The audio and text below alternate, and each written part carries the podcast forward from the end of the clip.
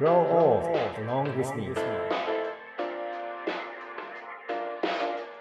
See all, nor be afraid. Radio Radio Radio Radio レディオネイティブへようこそ NPO 法人フィールドアシスタントの村上祐介ですネイティブ編集長の今井翔ですこの番組はネイティブを知るさまざまなゲストをお呼びして暮らしをつなぎ続けるためのヒントについてお話を伺っています。今回から新たなゲストをお呼びします。ドキュメンタリーフォトグラファーでありネパールでサードアイチャクラというアウトドアバッグ作りをしている角谷ジャンボ勝さんにお話を伺います。村上さんご紹介をお願いできますか？はい、えー僕は普段はですね、えっと角谷くんと呼びしてるんですけど今日はジャンボさんと呼んでくれるということなので、えージャンボさんでも呼びしたいと思いますけど、えージャンボさんはですねさっきドキュメンタリーフォトグラファーと今井さんからありましたけど特にですねあの山岳であるとか極地みたいなとこですね辺境の地を自身で歩いてそしてそこの写真特に人を撮ってるカメラマンになります。だからだと思うんですけれどもいろんなことを全部持ち運ぶわけですよね機材を。でそういったこともあってあのずっと適したバッグを探されててでそれをですねネパールで生産をして、えー今日本で販売を、え始めています。でそれがサードアイチャクラというブランドのカメラバッグになるんですけど、まあ、今日はそのお話とですねなぜネパールなのか。日本ではなくてネパールで作るというのにどういう意味があるのかとかあるいはそのデザインのこだわりとか、まあ、そういったお話いろいろ聞かせていただければなというふうに思ってます、えージャンボさんよろしくお願いしますよろしくお願いします。ジャンボです。ジャンボさん早速なんですけれどもカメラバッグって、まあ、どういった特徴でどんなバッグを主にこう作ってらっしゃるんでしょうか？はい、ごめんなさい。まず、うちのブランドではカメラバッグっていうのはうん作ってなくって、ああ登山用のバックパックを作っています。失礼いたしましたはい、で、本当はカメラバッグとかも作りたいんですけれども、ネパールって実は海がない国で、うんあの物流にハンディがあるんですね。なので、材料も作ったものも全部飛行機で出さなきゃいけないと。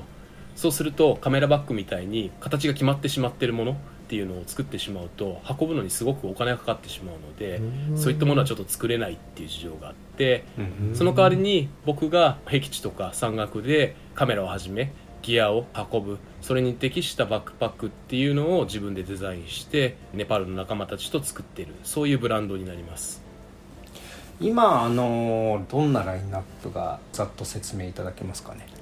そうですね。一番最初はショルダータイプの、まあ、取材用のバッグっていう位置づけで、えーカメラバッグほどではないんですけれども少しプロテクションの入ったフレキシブルな形のショルダーバッグを作ってましたでその後あの僻地山岳で活動する上で使うカバンっていうと、うん。やっぱりバックパックの方がずっと便利なので、うん。えーバックパックの方を開発しようということで今では、えーラインナップのうちの半分以上が山岳用のバックパック、うん。えーすごくシンプルで頑丈で軽いっていうそういったものを特徴としているものづくりをしてます、なるほど。あのさっき言ってたカメラバッグというのは輸送がちょっとかかってしまうからっていうのはその初期の一番最初のその仕事用っていうそそれはどっちかっていうとそのカメラバッグに近い印象があったんですけどそれが輸送にちょっとお金がかかったからってことですか？いえ一番最初に作ってたものもカメラバッグっていう打ち出し方はしていなくって、軽いプロテクションは入ってるんですけれども、折りたたんでも形がちゃんと元に戻るようなカメラバッグっていうのはどうしてもクッション材をたくさん入れてるものでうん。折りたたんでしまうとクッション材がにシワがついてしまって元に戻らなくなってしまうんですけれどもそういうものではないっていうところですね。なるほど。いや今のあのカメラバッグとはっていうところのキーワード一つとっても正直ですね僕がさっきカメラバッグって言ってしまったあの原因なんですけど見せてもらったものがあのと実際に手に取ったものが僕の中ではカメラバッグという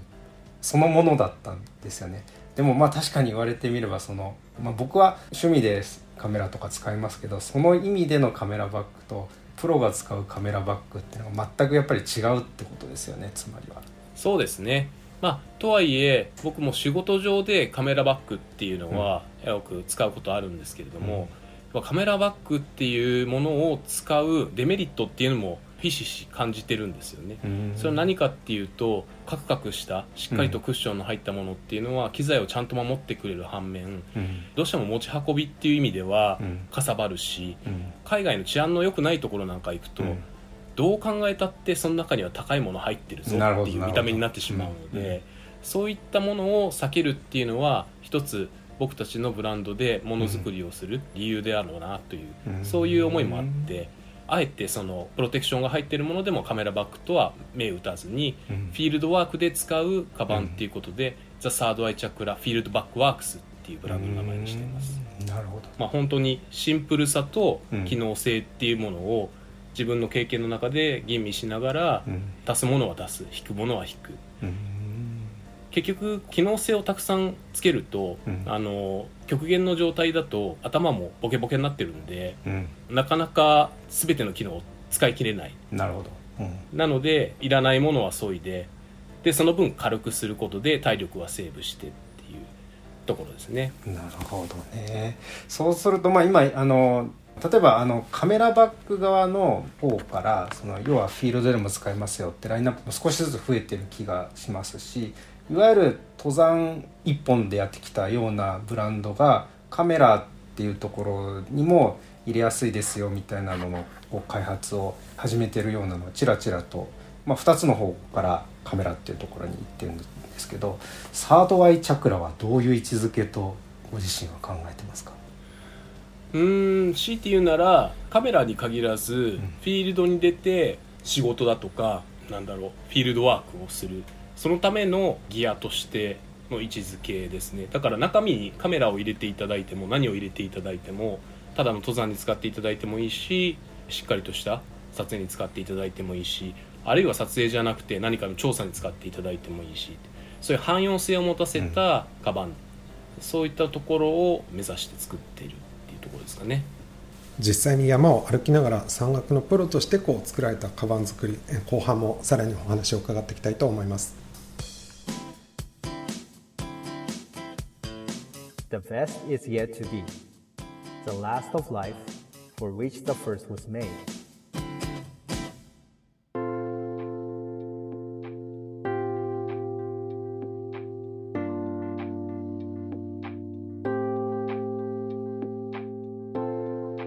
ジャンボさんあのカバン作りはネパールを拠点に作られているということなんですけれども一つのカバンどういう流れで出来上がっていくんでしょうか？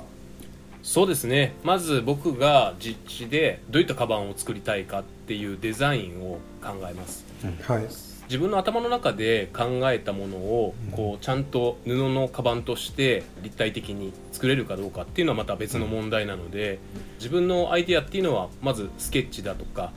あと軽く自分でミシンを踏んで縫ってみたりだとかして機能性の部分だとかパーツだとかっていうものを少しずつ作っていってその作り上がったものをネパールに持って行って職人と相談しながら量産の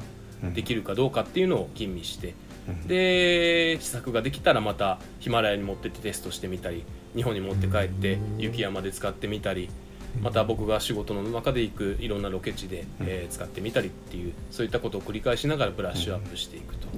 それで一つの製品が出来上がるっていうプロセスですね。なので一つ出来上がるまでにえらい時間がかかるっていう。えらいが時間がかかってきっとその過程にはものすごい試作量もしてると思うんですけどちなみに見合うんですか？コストに。うん見合うように頑張ってますけれども なかなか自分のこだわりっていうのが捨てきれないので、あの一回作ってみたものをまた販売できるかなって言って計画したものを一度こうおじゃんにしてまた作り直してみたりとか結構、うん、非効率なことやってるなって自分でも思います。いやなんかそんな雰囲気はプンプンあの感じますけどまあでも商品化されたものに関してはあの自信があるということですそうですね、はい、自信を持って人に使っていただけるものを作っていると思ってますし、またそういうこだわりがあるからこそ、うん。人にの手に取ってもらえるっていう部分も、うん。えー大いにあると思っているので、うん。まあ、それが自分たちのブランドのカラーなんだなっていうところで、うん。えー頑張っていってるところですね。あの前半ちょっと気になったのが、まあ、僕はジャンボさんがドキュメンタリーフォトグラファーだと思ってという印象なのであのカメラマンだからカメラバッグという言い方をどうしてもしてしまってたんですけど逆にジャンボさんからは仕事っていうキーワードで返されてたなっていう印象が何度かあったんですよね。だからその仕事っていうのはご自身はカメラマンではあるけれども別にそうじゃない人だったら別のその仕事があるよね。でもフィールドで仕事をするっていうところは一緒なんじゃないかみたいななんかそんな感じですかね。そうですね。まあ仕事っていう言葉の中には、うん。多分僕がその撮影をするように、うん。その自分が生きるための糧を得るための仕事っていう、そのままの意味もありますし、もう一つは多分ライフワークうん多分山登ってる人たちっていうのはの多くはその山に登ることっていうのが、うん。実際その収入にはつながってないかもしれないけれども、自分の人生を豊かにしたりとかうん。自分の人生の中でこう思ってることを探求したりとかうん。そういうライフワークっていう目的があってやってると思うんですよね。うん。えーそういったライフワークも含めた仕事っていう意味でフィールドワークっていう言葉を使ってます。なるほどあくまで、まあ、その山岳で、まあ、仕事をするっていうのはあの、まあ、カメラに限らず他にもいろんなギア装備、えー使う。でその一つ一つに別にカメラに限らず全部どうすればもっと良くなるだろうっていうことを考えていてでその中で特に自分が作れるかもしれないっていう可能性の中で一つを作ってるっていうそんなイメージですかね。そうですね。はい。まさにその通りです。とまあ自分自身がデザインとかアパレルを扱うっていう,、うん。こう専門的な知識があったりとか、うん。勉強してきてうん。スタートしたブランドではないですし、うん。ネパールであるミシンとか裁断の道具っていうのが潤沢にあるわけでもないので、基本的にはすごくベーシックなことしかできないんですね。うん。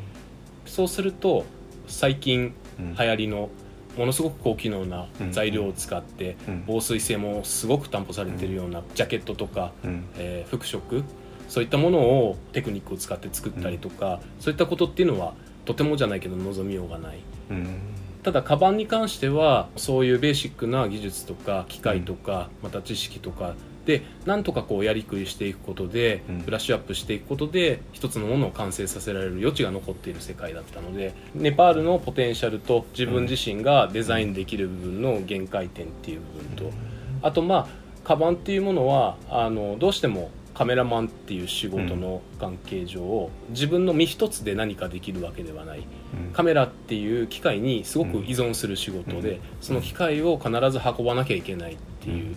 そういう仕事をしてるからこそあカバンっていうのが常にすごく大事でうん。いつも身につけてるものなので。だからまあカバンっていうものが一番自分にとってもとっつきやすいっていうところですね。そこでカバンを作るっていうことを選びました。ありがとうございました。写真を撮るように被写体のことを考えるのが好きというお話がすごく印象的だったんですけれどもおそらく山に登るとかそういうユーザーのことを考えたカバン作りをされているのかなと思いましたありがとうございました。それではレディオネイティブ今回はこの辺で失礼したいと思います。ジャムさんどうもありがとうございました。次回もお付き合いいただきたいと思います。レディオネイティブお相手は編集長の今井翔と。村上祐介でした。The best is yet to be ナマステ